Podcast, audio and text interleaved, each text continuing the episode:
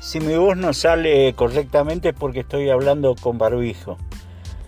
Eh, Daniel Orozco, señor intendente, ¿cómo le va?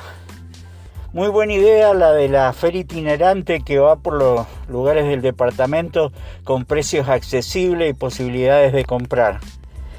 Le hablo por eso. El día lunes 4 de mayo va a estar a una cuadra de mi casa. Pero como mi número de documento no termina para ese día, me pierdo la oportunidad.